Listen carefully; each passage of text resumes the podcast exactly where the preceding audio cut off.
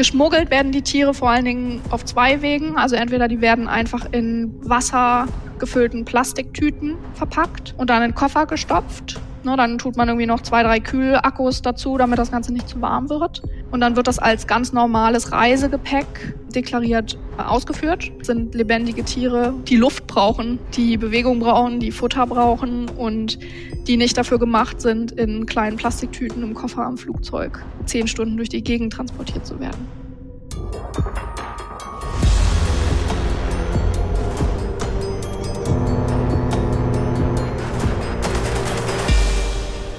Moin Moin und herzlich willkommen zu einer neuen Folge Ocean Crime. Ich bin Maja.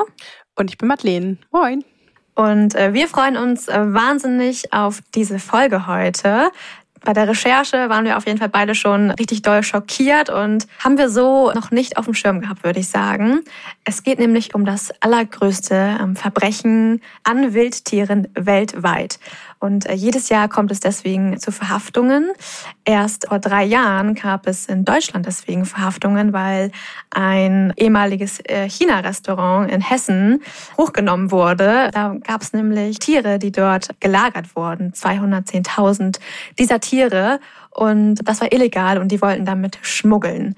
Und um welches Tier es sich handelt und was das alles bedeutet, äh, dieser Schmuggel, das erfahrt ihr in dieser Folge heute. Und dafür haben wir mit Valeska Diemel gesprochen von dem BUND. Mein Name ist Valeska Diemel und ich bin Meeresbiologin, ich bin Forschungstaucherin und ähm, ja, ein riesen Fischfan. Ich arbeite als ähm, Referentin für europäische Fischereipolitik beim Bund für Umwelt und Naturschutz Deutschland, beim BUND, seit einem guten Jahr ungefähr.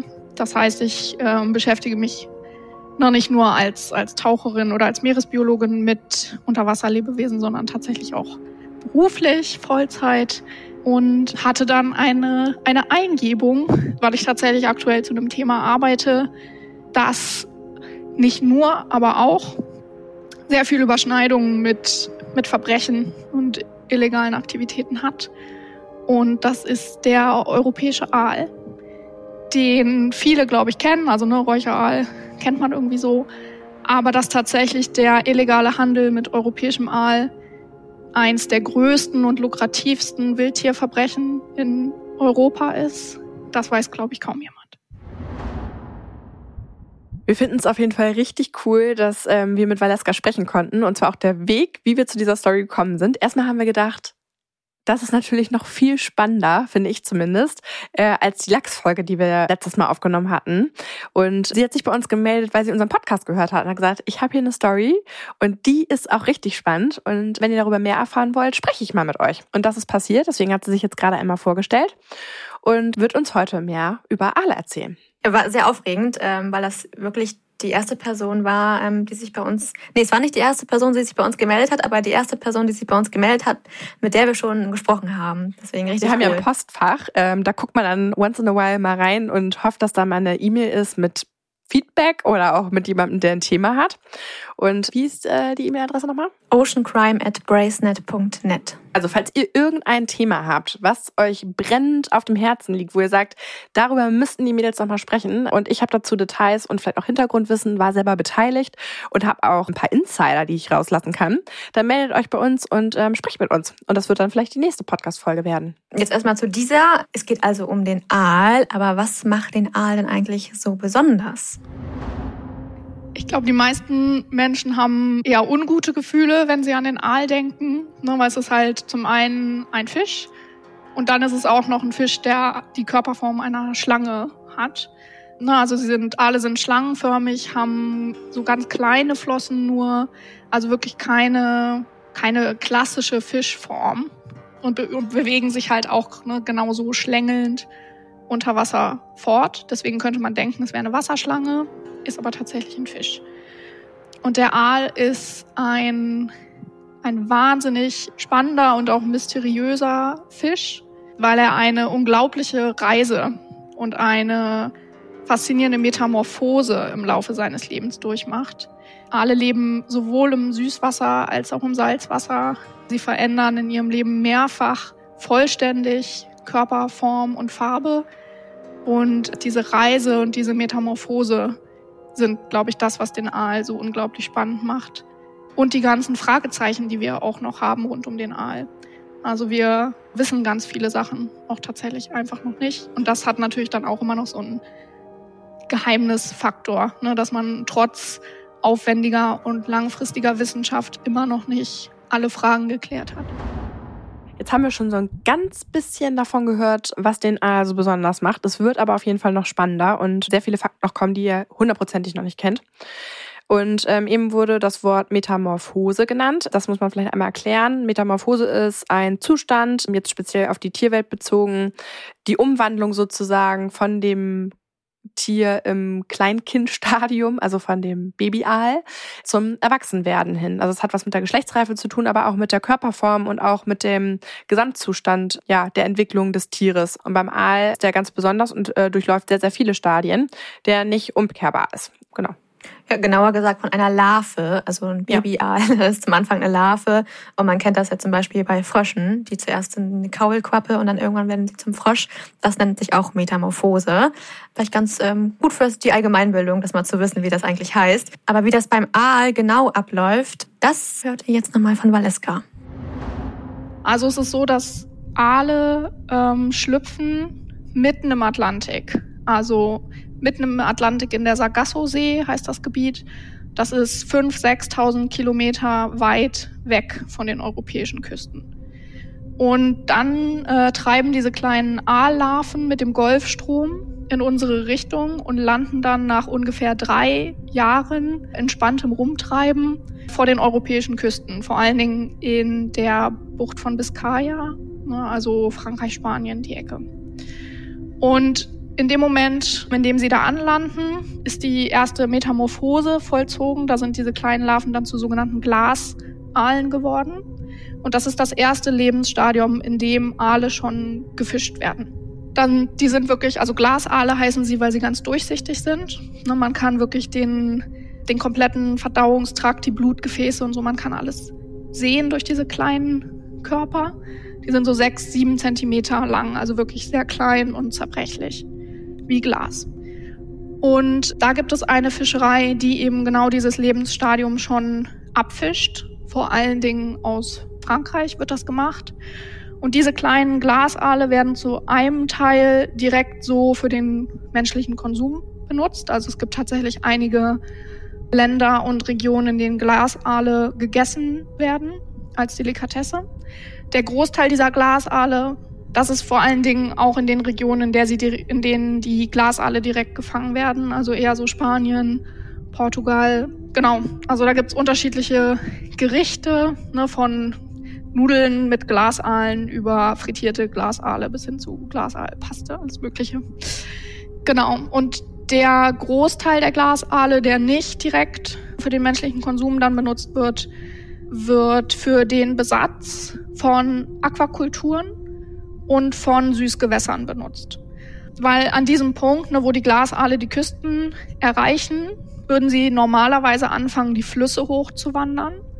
Also ne, sie wechseln dann von Salzwasser zu Süßwasser und fangen an, die Flüsse hoch zu schwimmen.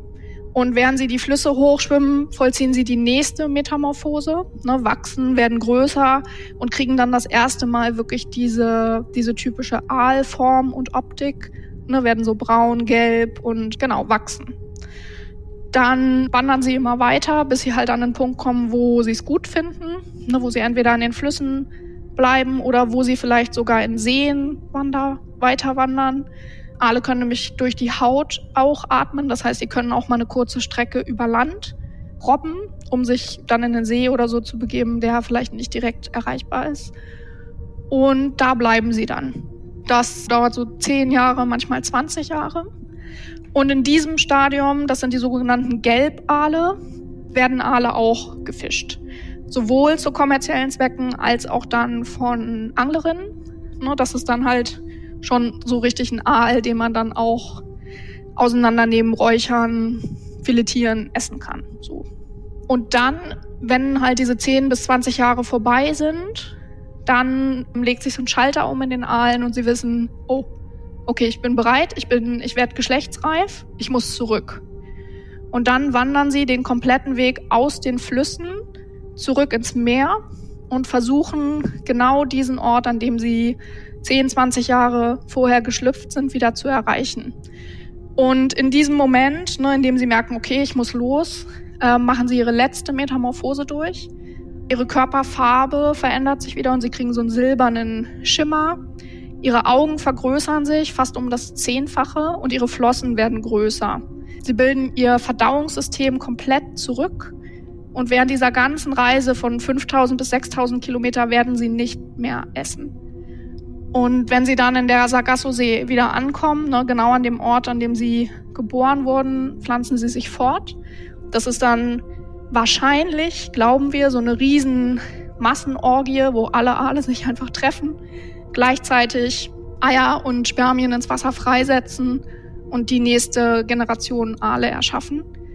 Und genau, nachdem sie das gemacht haben, sterben sie. Das heißt, jeder Aal pflanzt sich auch in seinem Leben nur ein einziges Mal fort. Und das ist natürlich ne, sehr beeindruckend zum einen, zum anderen aber natürlich auch recht unpraktisch für uns, wenn wir uns halt überlegen, dass jeder Aal, den wir vor unseren Küsten oder an unseren Flüssen und Seen fangen, sich auf gar keinen Fall fortgepflanzt hat. Genau, und das letzte Stadium, ne, also diese, die Blankale, auf Englisch heißen die Silver Eels, das finde ich ein bisschen schöner, äh, weil die wirklich so einen silbernen Schimmer haben. Auch dieses Lebensstadium wird von den Menschen befischt. Ne? Also die Aale, die dann auf dem Rückweg aus den Flüssen sind, werden genauso wie die Gelbaale, ne, also die noch nicht geschlechtsreifen Tiere, kommerziell gefischt und auch von Anglerinnen halt aus dem Wasser geholt. Das heißt, wir haben Fischerei und Angelfischerei auf Glas, also auf Glasaale nicht, ne? Glasaale angeln kann man nicht. Aber letzten Endes Fischerei auf Glasaale, auf Gelbaale, auf Blankaale. Und das ist natürlich ein, ja, nicht zu unterschätzender Druck auf die Population. Das war jetzt ein sehr langer O-Ton, aber auch mit ganz viel Inhalt. Äh, deswegen müssen wir es nochmal so ein bisschen zusammenfassen und ein bisschen ergänzen. Erstmal ist der Ort total besonders, wo wir uns oder wo der Ursprung der Aale ist, wo sie geboren werden und wo sie auch zum Leichen wieder hin zurückkehren. Das finde ich ist eigentlich der krasseste Fakt überhaupt. Und ich habe den mehrfach nachrecherchiert, auch schon vor ein paar Jahren, als ich das erste Mal davon gehört habe, weil ich das so absurd finde und nicht glauben konnte, dass halt wirklich alle Aale von dem einen Ort kommen und dort auch wieder hin zurückschwimmen. Also man kennt das ja zum Beispiel auch bei den Lachsen aus unserer alten Folge, wo man weiß, die kehren an ihren Laichplatz generell wieder zurück, aber die sind in der Umgebung, in der sie dann auch leben, ähm, zumindest in der Nähe irgendwie. Und jetzt äh, legen die Aale ja einfach eine unfassbare Weite zurück. Und auch der Ort ist besonders. Wir sind in der Sargasso-See und das ist ein Meer, was, wie ich so schön gelesen habe, die Küsten seines Landes nicht badet. Also es ist einzigartig weltweit. Es ist ein Meer, was keine Küste hat, sondern sich im Atlantik befindet, also mittendrin. Und von dort aus strahlen die ganzen Aale aus und treffen dann irgendwann auf die einzelnen Küsten. Und äh, wie wir gerade gehört haben, ähm, eben auch auf viele europäische Küsten, die jetzt sehr interessant werden, eben dort den kleinen Glasaal wegzuangeln.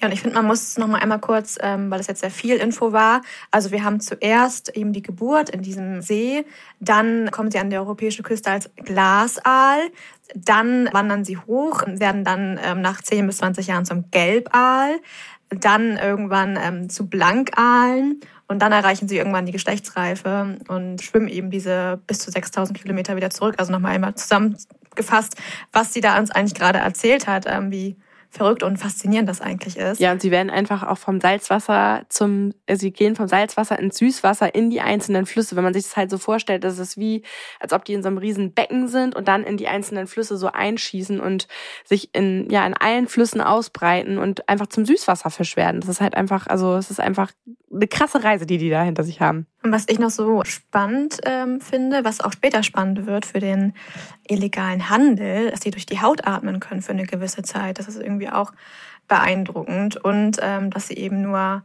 jeder Aal hat nur einen einzigen Nachkommen. Und das macht das Ganze ja auch so, ja, fatal ähm, für den Bestand der Aale. Und mhm. ähm, welche Bedrohung es so für die Aale gibt, ähm, das hat Valeska uns nochmal erzählt. Durch diesen sehr komplexen Lebenszyklus und auch ne, das lange Leben, was sie einfach haben, äh, sind die Bedrohungen für die Aale überall ne, und auch sehr unterschiedlich. Also das geht mit, wenn wir bei den Glasaalen anfangen, ne, geht das natürlich mit sowas los wie der Klimakrise, die das Wasser erwärmt. Dadurch verändern sich die Meeresströmungen. Und es könnte passieren, ne, dass der Golfstrom sich auf eine Art und Weise verschiebt, dass immer weniger Glasaale und Aalarven überhaupt die europäischen Küsten erreichen. Dann in dem Moment, ne, in dem die, die Aale anfangen, die Flüsse hochzusteigen, gerade äh, in Nordeuropa, die Wasserqualität in unseren Süßgewässern ist grottig. Ne? Das heißt, sie haben mit, mit einer Wasserqualität zu tun, die total schlecht ist. Da, ist, da sind Pestizide, Düngerrückstände, ne, Abwasser, Krankheiten, Parasiten, da ist alles Mögliche drin. Das müssen sie aushalten.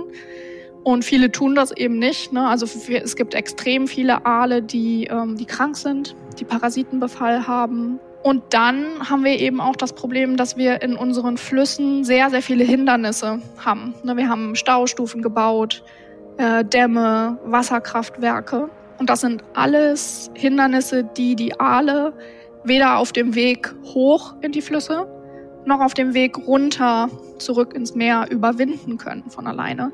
Das heißt, wir machen ihnen die Wanderung eigentlich äh, unmöglich. Und genau, dann kommt die Fischerei natürlich dazu, ne? wie gesagt, in allen Lebensstadien. Und all diese Dinge wirken auf die Aalpopulation ein, die halt sowieso schon in einem wahnsinnig schlechten Zustand ist.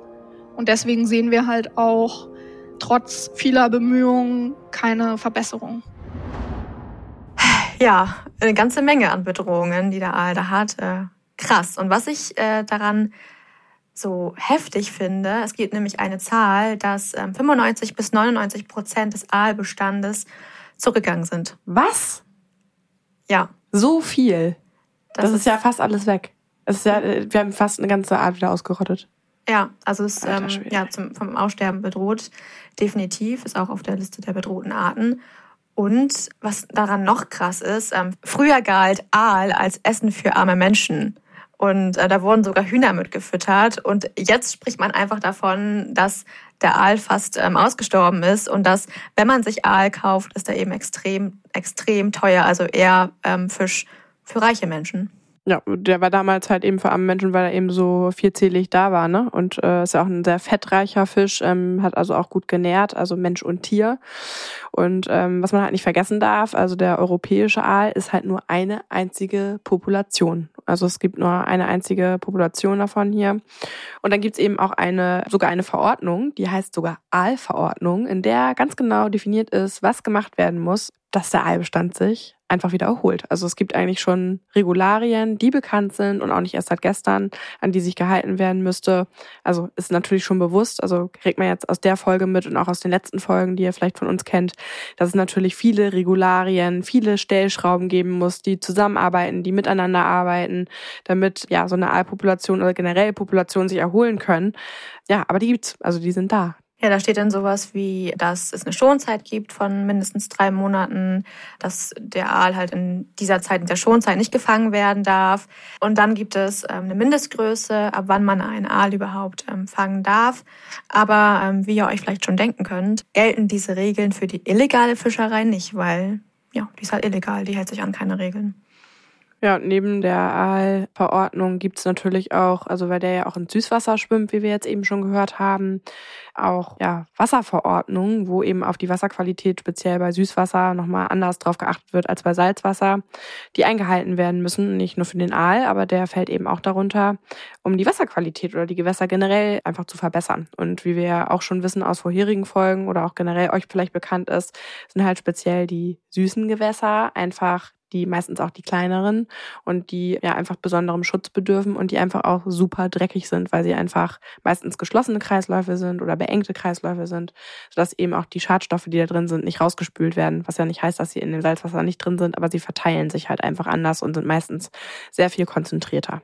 Ja, und trotz dieser Aalverordnung und den Bemühungen, die es durchaus gibt, ähm, hat sich der Aalbestand eben bisher nicht erholt. Und im ähm, letzten Jahr kam da ein wissenschaftliches Gutachten raus vom Internationalen Rat für Meeresforschung. Und dieses Gutachten macht gerade sehr, sehr viel Druck, weil es diskutiert wird, ob ein Aalfangverbot ähm, auf europäischer Ebene kommt oder nicht kommt. Und ähm, da wird es im Mai auf jeden Fall nochmal spannend, weil da jetzt gerade so die Meinungen von allen ähm, eingeholt wird und ähm, alle Interessen da irgendwie vertreten werden. Also ich bin sehr gespannt, ob es ein Aalfangverbot geben wird oder nicht. Da werden wir euch auf jeden Fall, wenn es da Petitionen zu gibt, die einmal noch in den Shownotes mit verlinken, dass ihr da auch ja direkt mit tätig werden könnt und im Mai vielleicht euren Beitrag schon dazu beisteuern könnt. Aber dazu mehr in unserem Call to Action am Ende. Ja, und zur illegalen ähm, Fischerei, das hatte ich ja eben kurz schon mal angerissen, ähm, weil die sich natürlich an gar keine Regeln hält. Da hat Valeska noch mal ein bisschen was erzählt. Die illegale Fischerei auf europäischen Aal ist ein riesiges Problem und ist halt, wie gesagt, auch eins der, der größten Wildtierverbrechen, die wir haben in Europa. Das liegt halt zum einen daran, ne, dass es dem Aal einfach so unglaublich schlecht geht, dass es nur noch so wenige gibt, aber die Nachfrage nach dem Produkt letzten Endes nicht weniger geworden ist. Und damit ist natürlich der Preis, den Menschen bereit sind zu bezahlen, immer weiter gestiegen. Und um den Aal zu schützen, ist es seit 2010 verboten, europäischen Aal aus der EU auszuführen. Das heißt, man darf mit Aal und Aalprodukten nur noch innerhalb der EU handeln, aber es darf nichts importiert werden und es darf auch nichts exportiert werden.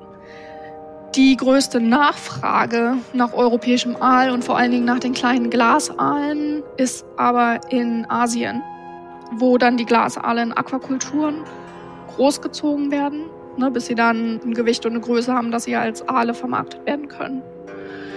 Und diese Nachfrage hat nicht nachgelassen. Der Handel ist aber illegal und ne, dadurch hat sich ein riesiger illegaler Markt entwickelt. Also die Haupt Reiseroute für den Glasaalschmuggel geht über Spanien und Portugal nach China in erster Linie, aber auch nach Thailand, Malaysia, Vietnam so. Es gibt aber auch Glasaalschmuggel aus, aus Frankreich oder aus UK. Das sind dann häufig auch Zwischenstationen. Also dieser Schmuggel ist wirklich hoch professionell und sehr gut organisiert. Na, also die die Fischerei auf Glasaal findet ja in erster Linie in der Bucht von Biscaya statt, in Frankreich. Da wird dann eben ne, entweder direkt schon illegal gefischt oder es wird einfach ein Teil des legalen Fangs vielleicht auch abgezwackt und geht plötzlich andere Wege. Ne? Da sind wir halt dann wieder bei der Kontrolle. Und von da werden die häufig in so Zwischenstationen gebracht. Das sind häufig so richtig abgeranzte, leerstehende Gebäude die sind in Spanien häufig dann selber oder in Frankreich, wo die Fischerei ist. Die können aber auch in, in UK oder auch in Deutschland sein. Und da werden dann halt in diesen leerstehenden Gebäuden einfach große Plastikwannen ne, mit Meerwasser hingestellt. Da gehen die Glasaale dann rein und werden für eine gewisse Weile da gehalten, bis der Weitertransport organisiert ist. Und genau, von da werden die Tiere dann verpackt und nach Asien geflogen in erster Linie, ne, weil die können natürlich auch, also werden lebend gehandelt, weil sie ja dann in Aquakulturen groß werden sollen. Ne? Das heißt, das muss natürlich auch alles relativ schnell gehen. Das heißt, die reisen ähm, per Luft, Post oder Fracht.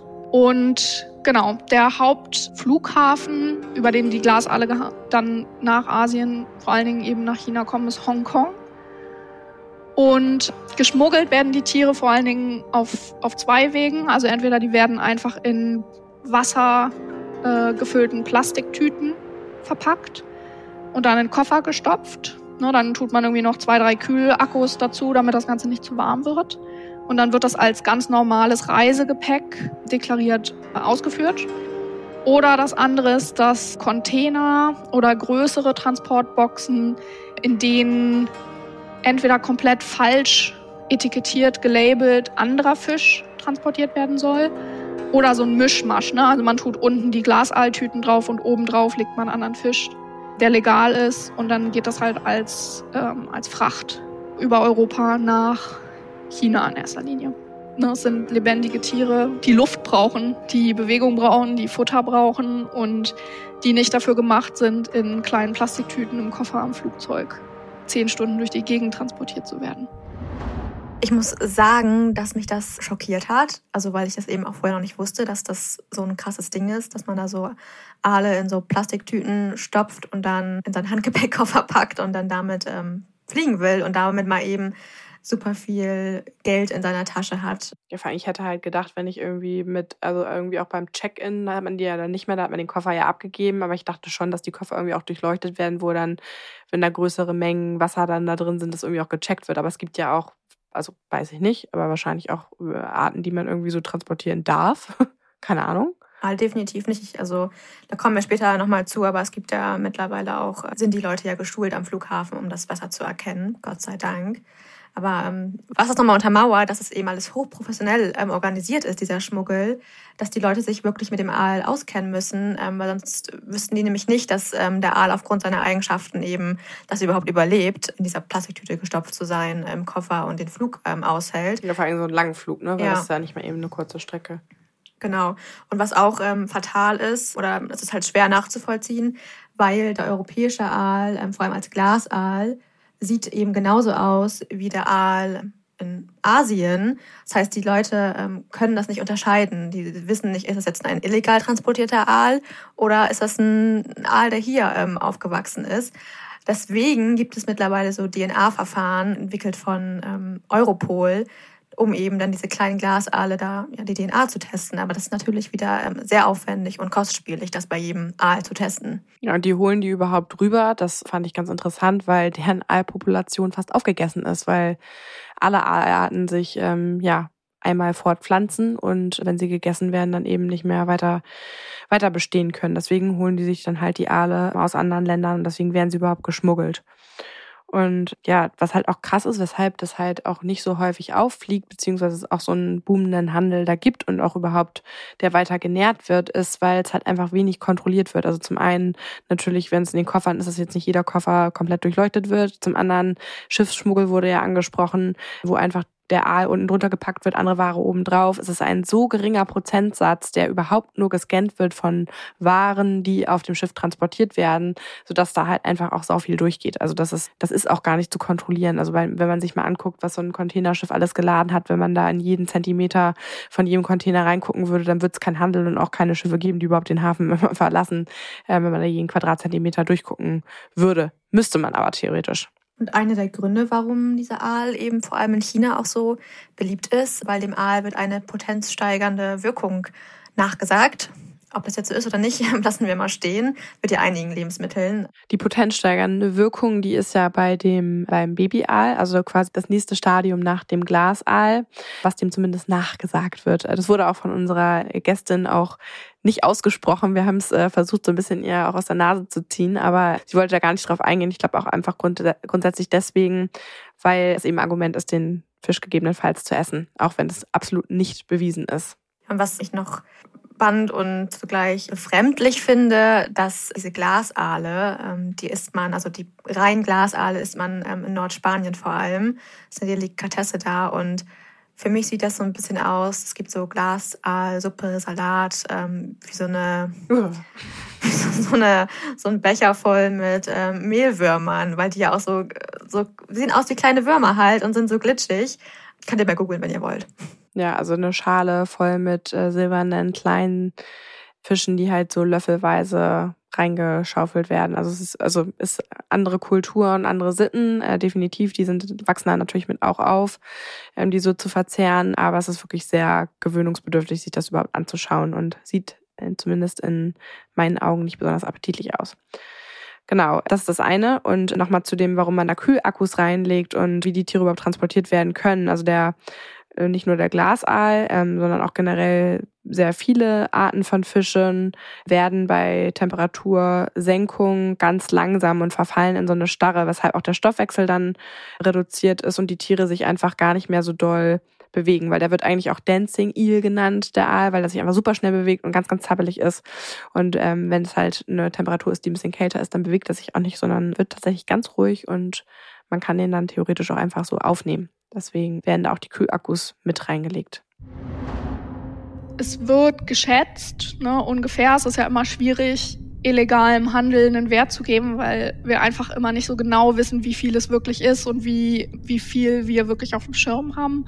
Aber die Beschätzungen laufen sich so auf drei Milliarden Euro pro Jahr, die der genau der, der illegale Handel von Glasaalen aus Europa nach Asien wert ist ist es so, dass die, die Wilderer, die halt wirklich die Aale ne, an, der, an der Küste da abfischen, die kriegen wohl so ungefähr 300 Euro pro Kilo Aal.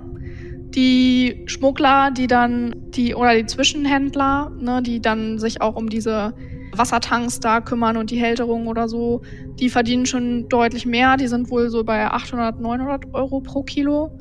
Und äh, in dem Moment, in dem sie dann ne, wirklich geschmuggelt werden, steigt der Wert nochmal extrem. Da habe ich jetzt so ne, Zahlen gefunden von 1500 Euro pro Kilo. Aber es gab auch vor ein paar Jahren so ein paar Berichte, wo es irgendwie extreme Nachfragestaus auch und so gab, wo der Wert der Glasaale auf 6000 Euro pro Kilogramm gestiegen ist. Und das ist halt total absurd. Ne, dafür machen Menschen viel. Und ich denke, was auch wichtig ist, ist das ne, ins Verhältnis zu setzen. Wir haben ja bei Fischen immer das Problem, dass die nur in, in Kilo oder in Tonne gemessen werden und nie in Individuen, was natürlich es auch ne, leichter macht, das, was wir mit ihnen tun, zu rechtfertigen und zu ertragen. Aber bei Glasaalen ist es halt total krass, dadurch, dass die so, so super klein und äh, leicht sind, entspricht halt ein Kilogramm Glasaal 3000 bis 3500 Tieren. Na, also das ist echt eine, eine riesige Menge, wenn wir das auf die Individuenzahl dann umrechnen. Und das bedeutet halt auch, wenn ich irgendwie ne, so zwei 20 Kilo Reisekoffer am Flughafen voll stopf mit Glasaalen in Plastiktüten, dass ich halt dann auch mal ebenso 100.000 Tiere schmuggel. Ne? Und das ist dann noch nicht mal groß angelegt, sondern eine Person mit zwei Reisekoffern, was ja nichts Ungewöhnliches ist.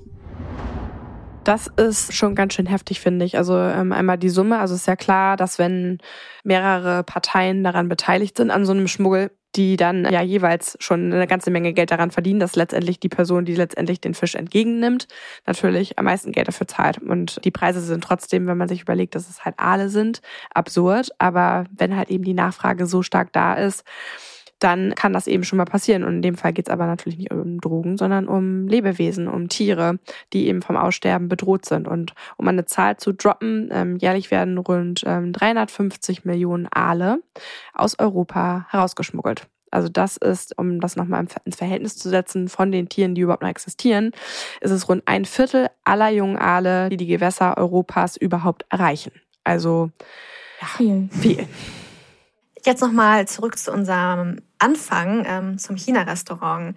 Da war es nämlich so, dass ähm, die Polizei auf eine Schmugglerbande aufmerksam geworden ist am Flughafen von Frankfurt und Stuttgart. Und dann haben sie ähm, da ein bisschen nachgeforscht und ähm, sind auf dieses Restaurant gestoßen. Und da war eben ein Mietauto, welches ähm, verdächtigt war und hat diese Verbindung zu dieser Gruppierung bestätigt. Und daraufhin hatten sie halt eben einen Durchsuchungsbeschluss für dieses Gebäude und ähm, haben da eben diese drei Verdächtigen ähm, ja, verhaftet im Alter von 27 bis 38 Jahre. Es waren ähm, zwei Malaysier und ein ähm, Chinese. Und in diesem Restaurant haben die eben, ja, was haben die da gefunden? Ähm, vier große Wasserbecken samt Filter- und Pumpanlagen, Verpackungsmaterial für den ähm, Versand. Für und Kohle. Und Kohle, stimmt, das habe ich ganz vergessen. Die haben 50.000 Euro Bargeld gefunden. Ja, Verpackungsmaterial für den Versand, ähm, Styroporkisten und in diesen, diesen Styroporkisten waren ähm, ja hunderte oder tausende von verendeten Glasaalen.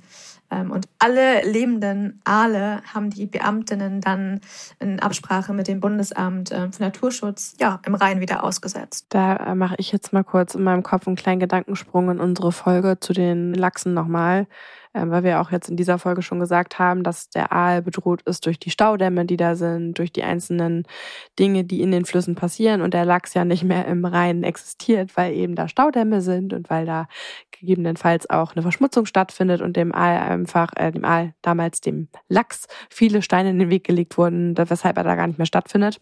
Da frage ich mich jetzt halt, ob das beim Aal auch so ist und wir hoffen mal, dass die kleinen, die kleinen Aale diese ganzen Hürden durchlaufen und das überleben. Das müsste man nochmal weitergehend recherchieren, aber das hatte ich gleich direkt im Kopf, warum der dann da auch funktionieren soll. Aber letztendlich ist er ausgesetzt worden. Das ist schon mal besser, als in einem Hinterstübchen in einem Restaurant zu sitzen. Eben, und das Bundesamt für Naturschutz hat da ja mitgewirkt. Also die werden sich ihre Gedanken gemacht haben. Genau. Ja. Jetzt ist natürlich die Frage, was, ähm, was wird denn dagegen unternommen? Wir haben ja schon mal ein paar Sachen erwähnt, aber ähm, Balaska hat da noch mal ein paar mehr Infos. Es ist halt einfach so, dass seitdem klar ist, dass das ja ein Riesenhandel einfach ist, ne? also ein riesen illegaler Markt mit ähm, so einem großen Wert sind natürlich auch die Strafverfolgungsbehörden da entsprechend sensibler geworden und ähm, es sind deutlich mehr einfach verstärkte ne, Kontrollen und auch viel mehr Mittel und so da reingeflossen, das zu bekämpfen und aufzudecken, um da eben die Verluste auch klein zu halten. Und seitdem das ne, stattfindet, ich würde sagen so seit 2015 ungefähr, wird das sehr gut koordiniert und seitdem wird es eigentlich immer besser, dass Strafverfolgungsbehörden wie Europol und Interpol dann ne, mit den nationalen Behörden wie ähm, der Garda Civil oder der Garda Costeria oder so, ne, Spanien, Italien, sich zusammentun und da wirklich gemeinsam gegen vorgehen. Und dadurch haben sich eben auch die, ja, die Verhaftungen stark erhöht. Also 2021 gab es eine relativ groß angelegte Operation, wo wirklich ähm, Strafverfolgungsbehörden aus 24 Ländern zusammen zugange waren. Und die haben insgesamt über 50 Menschen festgenommen und Glasaale im Wert von über anderthalb Millionen Euro auch sichergestellt. Also da ist schon relativ, ja, relativ viel los. Da scheint jetzt ja wirklich viel Bewegung drin zu sein. Und wenn man das vergleicht mit einem anderen Problem, die wir besprochen haben, richtig viel. Also sind wir jetzt mal gespannt, was da generell bei rumkommt und was sich auf offiziellem Wege versperren kann. Im ersten Moment hat man erstmal im Kopf, dass ähm, wenn der offizielle Weg, also der offizielle Fischfang durch ein Fangverbot blockiert wird, dass das die Bestände umgehend halt schützen könnte. Aber es ist natürlich auch so, dass der Schwarzmarkt weiterhin bestehen bleibt. Und was das bedeutet, kann man sich ja denken. Ein Fangverbot an sich löst natürlich nicht das Problem des illegalen Handels. Ne, das ist ja bei anderen großen Themenbereichen wie Drogen oder Waffen genau das gleiche Problem, dass ein Verbot des legalen Handels und Marktes den illegalen nicht per se löst. So. Aber auf der anderen Seite sollte man natürlich auch nicht eine Sache, die einfach falsch ist, wie das Jagen und Töten einer vom Aussterben bedrohten Art, rein darüber rechtfertigen, dass man sagt, naja, aber der illegale Handel geht ja eh weiter. Ne? Und was ja auch klar ist, ist, dass die Strafverfolgung, die Kontrollen, die Überwachung von Interpol, Europol ne, und den nationalen Kontrollbehörden nicht in dem Moment einfach aufhört, nur weil es keinen legalen Handel mehr gibt ne, oder weil es jetzt ein Fangverbot gibt. Das muss natürlich weiter gemacht werden. Und das entsprechende System, die Zusammenarbeit ist ja jetzt aufgebaut worden. Ne, das heißt, die ist ja da und das muss halt weitergehen. Das, das ist auf jeden Fall notwendig, weil der illegale Handel sich natürlich nicht einfach so erledigen wird. Aber wir haben natürlich dann nicht mehr dieses große Problem, dass wir wenn wir zum Beispiel nach, nach Frankreich an die Bucht von Biscaya fahren und da sind ganz viele Leute unterwegs und die fischen Glasaale, dass wir zu jedem Einzelnen hingehen müssen und sagen müssen, hallo, zeig mal deine Lizenz, zeig mal deinen Schein, zeig mal deine, wie viel Quote du hast, sondern wir wissen einfach in dem Moment, okay, jeder, der hier ist und der Glasaale fängt, ist illegal. Und das macht es natürlich auf eine gewisse Art dann auch ein bisschen leichter. Und genauso wie dann in den anderen Stadien ne, zu sagen, okay, wann hast du denn diesen Aal gefangen? War das zwischen Dezember und Januar, weil dann war es illegal? Und dann sagt er, nein, nein, den habe ich hier jetzt nur schon ein bisschen länger in meinem Becken, den habe ich eigentlich im August gefangen. Sondern einfach der, die reine Existenz dieses Aals dann ist in dem Moment illegal. Das heißt, es macht es natürlich einfach ein bisschen einfacher. Weil wir dann, ne, so wie wir jedes Nashornhorn oder jeden Elfenbeinzahn, den wir finden, einfach sagen können, okay, illegal. Und nicht diesen riesen Rattenschwanz hinten dran haben zu sagen, okay, hast du dafür eine Lizenz? Was für eine Art ist es denn? DNA-Test, wann hast du ihn denn gefangen? Wo soll er denn hingehen und so? Das macht es ja wahnsinnig kompliziert. Zu denken, dass aber ein Fangverbot alle Probleme, ne, die der Aal hat, löst, ist natürlich eine Illusion. das ist mir auch bewusst. Wir müssen gleichzeitig genauso daran arbeiten, ne, dass unsere Gewässer sauberer werden, sich die Wasserqualität verbessert, dass wir diese ganzen Barrieren wie Dämme und Kraftwerke zurückbauen, damit die Flüsse wieder durchlässig werden. Ähm, das sind alles Sachen, die wir zeitgleich angehen müssen. Das ist einfach bei Tieren wie dem Aal, der eben so eine weite Verbreitung und so einen, ne, so einen allumfassenden Lebenszyklus hat, wichtig.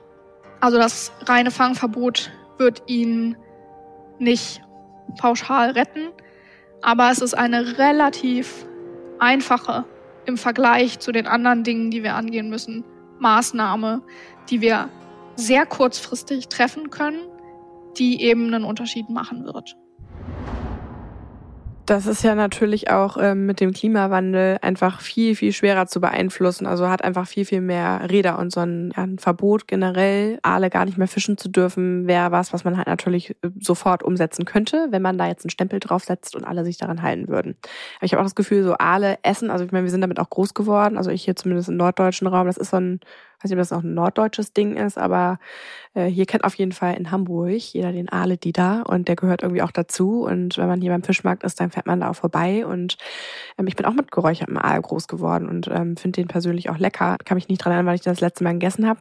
Kann mir aber auch vorstellen, dass es ein gutes Produkt ist, was man äh, sehr gut auch faken kann. Also wenn man da Bock drauf hat, so ein bisschen wie mit dem Karottenlachs, äh, über den wir schon gesprochen haben. Aber da werden wir uns nochmal schlau machen. Und ähm, was da jetzt ähm, ganz spannend ist, ist nämlich die äh, Rolle und auch die Macht ähm, der Angelverbände. Es ist tatsächlich auch so, dass der Europäische Angelverband, die European Anglers Association, ein Fangverbot für den europäischen Aal unterstützt. Ne? Also die sagen, okay, die Art ist echt, die ist vom Aussterben bedroht, die geht's echt schlecht.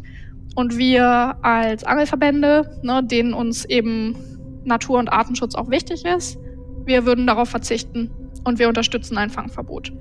Das einzige Mitglied des Europäischen Angelverbandes, das sich diesem, dieser Forderung oder diesem Beschluss nicht anschließt, ist der Deutsche Angelfischereiverband.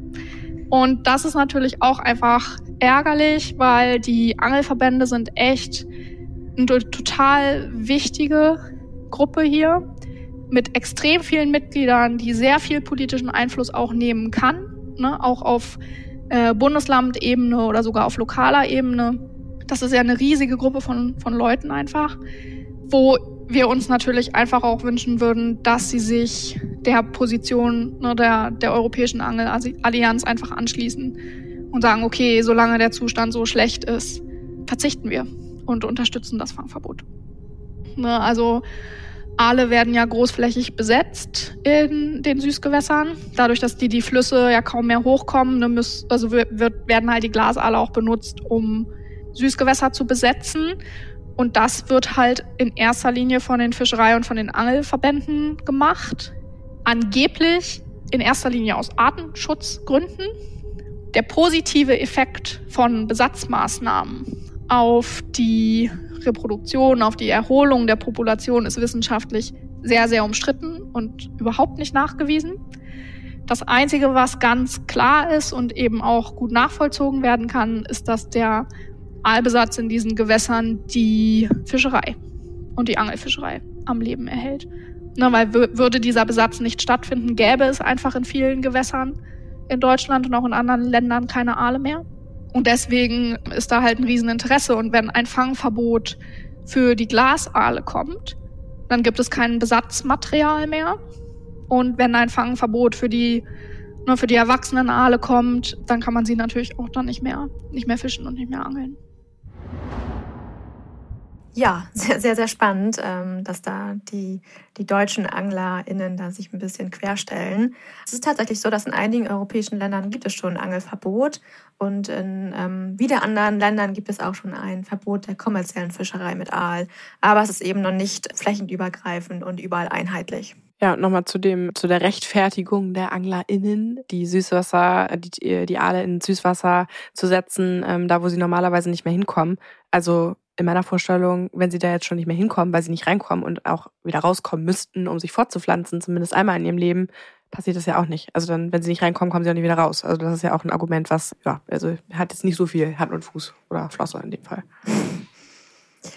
Ja, liebe Leute, ich glaube, es ist jetzt Zeit für unser Call to Action. Und ähm, da hat die liebe Valeska auf jeden Fall was für euch mitgebracht, was ihr machen könnt oder worum sie euch bittet.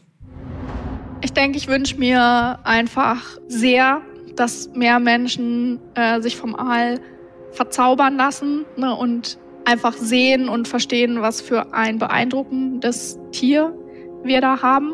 Ein einzigartiges, was wirklich eben akut davon bedroht ist, auszusterben. Und dass wir uns alle dafür stark machen und einsetzen, dass das nicht passiert. Ne, die Biodiversitätskrise ist überall. Wir verlieren jeden Tag Arten. Viele, die wir noch nicht mal entdeckt haben. Und das ist einfach so traurig. Und beim Aal wissen wir das und wissen das auch schon lange und wir können auch was dagegen tun. Und ich wünsche mir halt einfach, dass da viel Energie jetzt reingeht, um eben zu beweisen, dass wir eine Art vor dem Aussterben retten können, wenn wir das möchten. Und halt auch eine hier ne, in unseren Flüssen vor unserer Küste. Das heißt, das eine, was natürlich ne, ganz wichtig ist, ist, dass die Menschen aufhören, Aal zu essen. Ne, egal, ob da drauf steht aus Aquakultur oder nicht. Alle diese Aale sind aus dieser vom Aussterben bedrohten Population. Alle diese Aale sind Wildfänge und dementsprechend bedrohen sie das Überleben. Das heißt, Aalkonsum ist einfach was, äh, was nicht mehr stattfinden sollte. Und für die ne, Menschen, die Aal noch konsumieren, würde ich mir einfach wünschen, dass, das, dass sie aufhören damit. Und die anderen Sachen, ne, wie gesagt, ist halt einfach, dass wir alle gemeinsam was daran machen müssen, die Meere und auch die Binnengewässer zu schützen, den Zustand, in dem sie sind, nicht schlechter werden zu lassen, sondern optimalerweise zu verbessern. Und egal, ob man an der Küste wohnt oder tief im deutschen Hinterland mit einem Fluss vor der Haustür, daran zu arbeiten, Gewässer zu renaturieren, sauber zu halten Dämme und Hindernisse zurückzubauen. Da gibt es inzwischen auch viele coole Initiativen, die Dam Removal machen und so. Ne? Also je nachdem, ob man lieber Müll sammelt oder Dämme mit dem Hammer kaputt macht, da ist, glaube ich, auch für jeden was dabei. Der BUND ist eine NGO, ne, also ein gemeinnütziger Verein. Das heißt, wir arbeiten natürlich auch viel mit Ehrenamtlichen. Wir arbeiten viel auf Spendenbasis. Das heißt, man kann sich in einer unserer vielen Orts- und Regionalgruppen ehrenamtlich engagieren oder eben auch für ähm, die Meeresschutzarbeit bei uns spenden oder die für Flüsse. Auch gut. Und ansonsten natürlich auch ne, der, der Standpunkt, den wir geschrieben haben zum Aalfangverbot, ist auf unserer Website frei ähm, zugänglich. Und auch sollten hier Anglerinnen zuhören, die sagen, oh, finde ich eigentlich gut, vielleicht kann ich meinen Angelverband davon überzeugen, zumindest im Kleinen. Dann ladet euch den runter, teilt ihn gerne, verschickt ihn weiter, damit wir da, bis wir eben jetzt äh, bald eine, eine nationale Entscheidung treffen werden, so viel Einfluss nehmen können wie möglich. Danke, liebe Valeska, für die ähm, vielen Empfehlungen. Ähm, ihr könnt wie immer in unseren Shownotes gucken. Ähm, da sind nochmal die ganzen Links. Und ähm, eine Sache, die ich noch ergänzen möchte, weil ähm, alle Leute, die man nicht über den Umweltaspekt catcht, ähm, catcht man dann oft über den Gesundheitsaspekt. Und beim Aal, dadurch, dass er eben so eine lange Wanderung hinter sich hat und über durch ähm, viele Flüsse ähm, schwimmt, nimmt er auch wahnsinnig viele Schadstoffe auf. Das heißt, es ist ähm, allgemein fraglich, ob der Aal so gesund ist, wenn man ihn isst. Ja, und auch ob das äh, Argument, dass man den einfach äh, lecker findet, den er noch lecker findet. Und ähm, nehmt das doch einfach auch mal mit. Vielleicht für euren nächsten Fischmarktbesuch. Vielleicht, wenn ihr euren kleinen angetüdert habt, ähm, auf dem Kiez morgens um sechs da äh, zum Fischbrötchen feilt. Ähm, mit alle, die da mal darüber zu reden oder mit der oder ja, der Person, die neben euch dann steht. Und vielleicht mal darüber zu sprechen, dass der Aal eben eine bedrohte Tierart ist. Oder eben auch beim Brunchen am Wochenende mit der Familie. Auch da nochmal ein guter Hinweis, das vielleicht nochmal mit aufzunehmen als Gesprächsthema. Und natürlich unseren Podcast zu teilen. Ja, und vielleicht für alle, die jetzt sagen, oh, was darf ich denn jetzt noch essen? Es gibt auch andere Fischarten, die nicht bedroht sind. Wir wollen es nicht zum Fischkonsum ähm, aufrufen, aber wie immer Reduktion statt statt ich mache jetzt gar nichts mehr, weil es mir zu anstrengend. Aber eine bedrohte, also wirklich bedrohte Art sollte man vielleicht wirklich lieber meiden. Ja, oder es gibt mittlerweile auch, also ich gehöre zu der Kategorie, dass ich es halt einfach teilweise auch wirklich lecker finde. Also Lachs und Aal, also ist natürlich auch schön fettig, äh, finde ich sehr, sehr lecker. Esse es auch nicht mehr und kann äh, auch da sagen, es gibt mittlerweile halt wirklich geile Alternativen und für mich ist auch wirklich nur eine Alternative, wenn es auch wirklich richtig ähnlich schmeckt. Da gibt es mittlerweile so einiges. Also schaut da gerne mal ins Regal. Ich finde gerade dieses Jahr ploppt da so einiges hoch, wo man ja der einen oder anderen Seite mal folgen kann auf Social Media. Wir verlinken euch da auch nochmal ein paar Alternativen, ähm, vielleicht auch nochmal ein Rezept auf Social Media. Also schaut gerne parallel zu dieser Folge nochmal auf unseren Instagram-Account und schaut euch dazu nochmal ein paar Bilder von ähm, dem Aal und auch speziell zu dem Thema und dem äh, illegalen Handel an. Ähm, da verlinken wir euch wie immer und posten immer zur aktuellen Folge nochmal was Visuelles. Und eine kleine Ergänzung. Wir haben jetzt immer zu jeder Folge ein kleines Quiz ähm, auf Instagram. Also ähm, jetzt, nachdem ihr die Folge gehört habt und wenn ihr es aktuell gehört habt vor allem, haben wir auf unserem Kanal ein kleines Quiz und ihr könnt ein Bracelet gewinnen. Ist aber immer wirklich nur ähm, ein paar Tage nach Veröffentlichung. Also schnell hören und schnell mitmachen. Viel Glück. Bis zur nächsten Folge. Tschüss.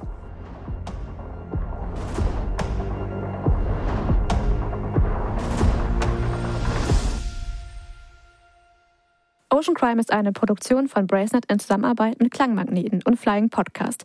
Hinter Mikro sitze ich, Maja Löwedey. Und ich, Madeleine von Hohenthal. Die Inhalte unseres Podcasts haben wir aus erster Hand und wurden mit größter Sorgfalt recherchiert. Für die Richtigkeit, Vollständigkeit und Aktualität der Inhalte können wir jedoch keine Gewähr übernehmen. Wir schließen jegliche Haftung für das Offenlegen von geheimen Informationen aus und wir können keine Haftung für eventuelle Folgen übernehmen.